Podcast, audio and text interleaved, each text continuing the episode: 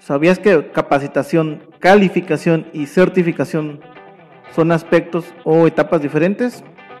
Bienvenido y bienvenida a nuestro episodio 013. Si eres un técnico o inspector que humilde y orgullosamente considera que nunca terminará de aprender, estás en el lugar correcto. Estos episodios están dedicados para ti, que estás iniciando en el área de pruebas no destructivas y soldadura, y también para ti, que deseas actualizar tus conocimientos en esta bonita labor de contribuir en calidad y seguridad de nuestra sociedad. Bienvenido al podcast Aprendiz NDT, presentado por Roberto Arenas Tuxpan. En este episodio vamos a hablar sobre esquemas de certificación de personal internos y externos. Sabemos que la efectividad de una prueba o ensayo no destructivo dependen principalmente de la calificación y certificación de las personas que ejecutan este tipo de pruebas. Ahora, el tema de la calificación del personal siempre ha tenido un poco de, de discusión, siempre ha sido tema de debate y hasta de controversia. Ha sido por muchos años y lo sigue siendo. El término capacitación se refiere exclusivamente a tomar un curso, un entrenamiento presencial o digital y concluirlo. Se obtiene un diploma y una boleta de calificaciones, un documento o un complemento donde vienen asentadas las calificaciones que demuestran la aprobación del curso de ese entrenamiento. El término calificación es diferente. Calificación o calificación técnica, que sería una mejor manera de decirlo, se refiere a combinar varias varios requisitos o varios aspectos. El término calificación entonces es una combinación balanceada sobre tener el curso, tener la capacitación, tener la experiencia necesaria y demostrar conocimientos y habilidades. Todo eso en conjunto hacen a una persona calificada para ejecutar una prueba no destructiva. Y el término certificación prácticamente es una forma en la que un documento con el cual se demuestra o se testifica que alguien cumplió con lo anterior, con la calificación. Entonces la definición de certificación es testimonio escrito de la calificación de una persona. Es el papel prácticamente, el documento final. Ahora tenemos diferentes esquemas de certificación. Podemos clasificarlos en dos. Esquemas de certificación internos y esquemas de certificación externos. En los esquemas de certificación internos se necesita comúnmente un procedimiento interno llamado práctica escrita. A través de esta práctica escrita o este procedimiento, los empleadores administran la capacitación, la calificación y la certificación de su propio personal. Esta certificación interna o basada en el empleador también conocida como de segunda parte. Esta certificación interna basada en el empleador o también conocida como de segunda parte puede estar basada en diferentes documentos o guías. Uno de ellos sería la famosa práctica recomendada SNTTC1A. Son recomendaciones adaptables a la empresa, al empleador. Otra opción sería para esta misma certificación interna seguir las especificaciones o las reglas de algún estándar, como podría ser el documento CP189, podría ser algún documento NAS 410, NAS 410. Estos son ejemplos de certificaciones internas. Y en todos los casos se necesita reglamentar dentro de la compañía todos los requisitos y plasmarlos en un documento, en una práctica escrita interna. Continuando con este esquema interno, el empleador funge como una agencia certificadora. Al tener su procedimiento aprobado por nivel 3 y cumpliendo con todos los requisitos mínimos, el empleador él certifica a sus empleados. Entonces el empleador o, o la compañía funge como agencia certificadora de sus propios empleados y asigna a una persona o a unas personas para que autoricen que los técnicos se certifiquen, esta persona o estas personas reciben el título o tienen esa, esa definición, entran en la definición de autoridad certificadora. Si alguna de estas actividades para capacitar, calificar y certificar al personal no se puede ejecutar de manera interna por no tener nivel 3 interno, entonces se permite subcontratar ese tipo de servicios de nivel 3. A esta agencia externa, que ahora sería una agencia externa, nos referimos con el nivel 3. Entonces el nivel 3 que brinda este tipo de servicios funge como agencia externa. Pero aunque se subcontrate la agencia externa o al nivel 3 externo, el empleador, la compañía, sigue teniendo la responsabilidad de certificar a sus empleados, la sigue manteniendo. La certificación dada por el empleador o interna no es transferible, es decir, una vez que el empleado, el técnico, el inspector deja de trabajar en esa compañía que lo certificó, entonces ese documento, esa certificación queda revocada, ya no tiene validez porque le pertenece a la compañía. Por lo tanto, el técnico ya no está certificado. Si va a otra compañía nueva, tienen que volverlo a recertificar con las reglas de esa otra compañía. Ahora, el esquema de certificación externo o centralizado, también conocido como de tercera parte, es portátil, le pertenece a la persona, al técnico, al inspector, y además es aceptable por una gran cantidad de industrias, de empresas, de códigos y normas. Este tipo de certificaciones externas o centralizadas son administradas por una organización imparcial, por algún comité técnico o por una sociedad que se especialice en este tipo de servicios de certificación externa. Para este esquema externo tenemos diferentes opciones. Una de ellas sería las certificaciones que otorga directamente la Sociedad Americana de Ensayos No Destructivos, ASNT, las certificaciones administradas por TWI, certificaciones como, conocidas como CSWIP. Otra opción son certificaciones administradas o basadas en una ISO, en una ISO 9712. Una opción más serían certificaciones administradas por algún comité certificador basado en los requisitos y en las reglas de ISO 9712. ¿Cuál es el esquema que más te conviene? ¿Cuál será el mejor esquema de certificación? De tantas opciones que tenemos, interno o externo.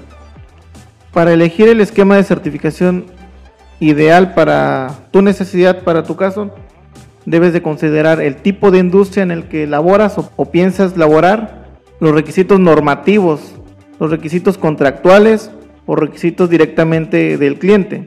Toma en cuenta entonces tu sector, las normas y requisitos del cliente para decidir cuál es el esquema que se ajusta a tu necesidad. Hablemos un poco sobre la certificación más conocida en nuestro país, en México, es CNTT1A, basada en esa práctica recomendada.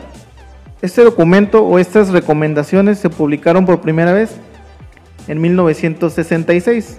Desde ese entonces han brindado una guía para las industrias, para los empleadores que necesitan certificar a sus técnicos. Inició como un documento muy corto, solamente abarcaba radiografía industrial, partículas magnéticas, ultrasonido industrial, líquidos penetrantes y corriente SEDI. Así inició esta práctica recomendada en 1966. Actualmente la edición que tenemos más reciente es la edición 2020 con 16 métodos incluidos y subdivididos en diferentes en una gran cantidad de técnicas. ¿Cuál es el propósito de esta práctica recomendada? Esta se desarrolló, se preparó para que el empleador, la compañía, tenga una guía, tenga una base para establecer sus propias reglas de capacitación, calificación y certificación de su propio personal. Este documento SNTT en muchos casos se vuelve obligatorio por venir mencionado en una norma una especificación, en un código o en un contrato. Pero al ser práctica recomendada significa que las recomendaciones que vienen se pueden adaptar y se deben, se deben adaptar a la necesidad de cada empleador, de cada compañía. ¿Por qué se deben adaptar a cada compañía? Porque es lógico que un técnico que inspecciona partes automotrices necesita conocimientos y habilidades y experiencias diferentes a la de un técnico que inspecciona escaleras metálicas. O estos dos anteriores necesitan conocimientos, experiencias, capacitación diferentes a alguien que inspecciona fundiciones o alguien que inspecciona concreto exclusivamente, plásticos, etcétera. Entonces, la capacitación, la calificación y certificación con ese tipo de certificaciones internas debe adaptarse a la necesidad del empleador. ¿Qué beneficios o limitaciones puede tener este esquema SNTT1A? El beneficio más directo o más notorio es que al ser interna la certificación, entonces ahora se vuelve en un esquema flexible. Flexible, fácil de cumplir y dependerá de cada empleador, de cada compañía, administrarlo de manera correcta o interpretarlo de manera correcta. Pero el beneficio entonces sería que todo se administra ahí mismo, dentro de la compañía. No se necesita de alguna, de alguna casa certificadora, de alguna tercería. Entonces los tiempos de respuesta para capacitar, calificar y certificar son más rápidos porque se administran dentro, todo dentro de la compañía. Todo se archiva dentro de la compañía. La limitación o desventaja principal sería que al ser flexible precisamente, también podría malinterpretarse o utilizarse de alguna manera correcta por los empleadores. En conclusión, la ventaja que me da o la limitación que tiene depende de la compañía que administra su propio programa de certificación. Algunas definiciones que vienen incluidas dentro de este documento son las siguientes. Autoridad certificadora. Es una persona o personas designadas apropiadamente en la práctica escrita de la compañía para firmar los certificados en nombre de este empleador. La agencia externa es un individuo o una empresa que brinda servicios externos de nivel 3. La agencia certificadora es el propio empleador, la propia compañía que emplea técnicos e inspectores. La agencia de tercera parte es una empresa o una organización que no necesita práctica escrita porque simplemente brinda mano de obra, como un outsourcing, te brinda el personal, nada más. Pero el empleador sigue teniendo la responsabilidad de certificar a los técnicos que representa.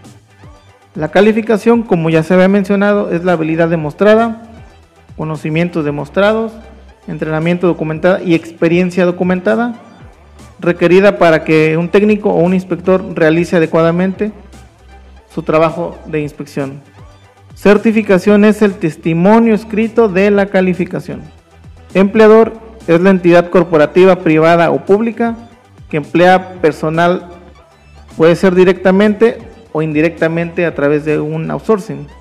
El entrenamiento o la capacitación es un programa organizado y desarrollado para impartir conocimientos y habilidades. Puede ser presencial, puede ser semipresencial, puede ser digital, puede ser una combinación de varias modalidades. Instrucción o capacitación personalizada consiste en combinar diferentes modalidades de impartir conocimientos. Puedes combinar entrenamiento o capacitación en laboratorio, en campo, con videos, con audios, con clases presenciales, las más clásicas. Esa es una instrucción o capacitación personalizada, adaptada a la necesidad del personal que se está capacitando o de la empresa que necesita esta capacitación. Práctica escrita es el procedimiento escrito y desarrollado por el empleador que detalla los requisitos de esas tres etapas, la capacitación, la calificación y la certificación. Y este procedimiento escrito debe ser avalado por un nivel 3. Puede ser interno o un nivel 3 externo, que es la agencia externa. ¿Qué secciones componen la práctica recomendada? Entre ellas podemos mencionar alcance, definiciones, métodos de pruebas no destructivas, que son 16, niveles de calificación, práctica escrita, requisitos de educación, capacitación y experiencia, programas de capacitación, exámenes o examinaciones, certificación de personal, evaluación de desempeño técnico, servicio interrumpido, recertificación de personal, revocación de la certificación y otra sección que se refiere al reingreso del personal. Esos son los capítulos que tiene actualmente la práctica recomendada. Los métodos que actualmente vienen incluidos en este documento son emisión acústica, electromagnetismo, georradar, ondas guiadas, eh, método láser, prueba de fuga, líquidos penetrantes, fuga de flujo magnético, partículas magnéticas, tecnología de microondas, radiografía neutrónica o con neutrones, radiografía industrial o un método radiográfico, termografía, ultrasonido industrial, análisis de vibraciones e inspección visual. Finalmente, ¿qué responsabilidades tiene cada nivel de calificación y certificación? Antes de estar certificados en el proceso de llegar a esa etapa, los técnicos son considerados aprendices, auxiliares en pruebas no destructivas. Una vez siendo nivel 1 en algún método en particular, las recomendaciones que dan para este individuo nivel 1 son las siguientes. Tener conocimientos suficientes, habilidades suficientes para realizar pruebas o calibraciones específicas basado en un procedimiento o en un instructivo, pero condicionado a recibir supervisión necesaria o instrucción necesaria de algún nivel 2 o nivel 3 certificado. Ese es el nivel 1, limitado a que necesita tener instructivos escritos y necesita la supervisión de los niveles hacia arriba.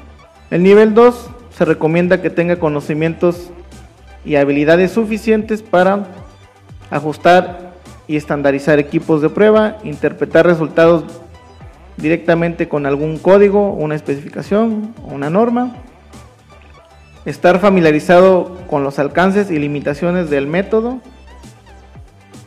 y debería de ejercer la responsabilidad de capacitar en el trabajo o guiar en el trabajo a los niveles 1 y a los aprendices.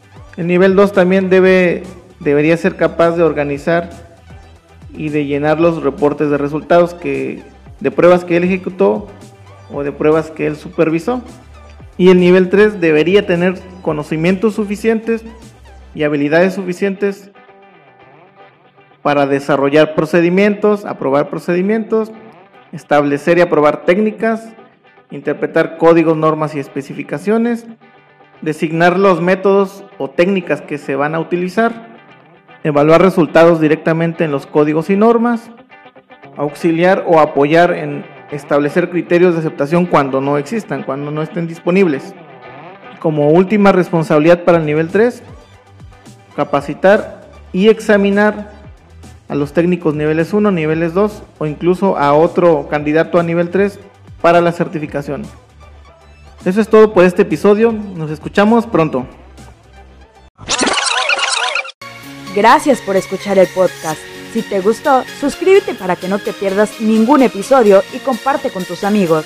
Si quieres más contenido, búscanos en YouTube y TikTok como Roberto AT. Y recuerda, siempre seremos aprendiz NDT.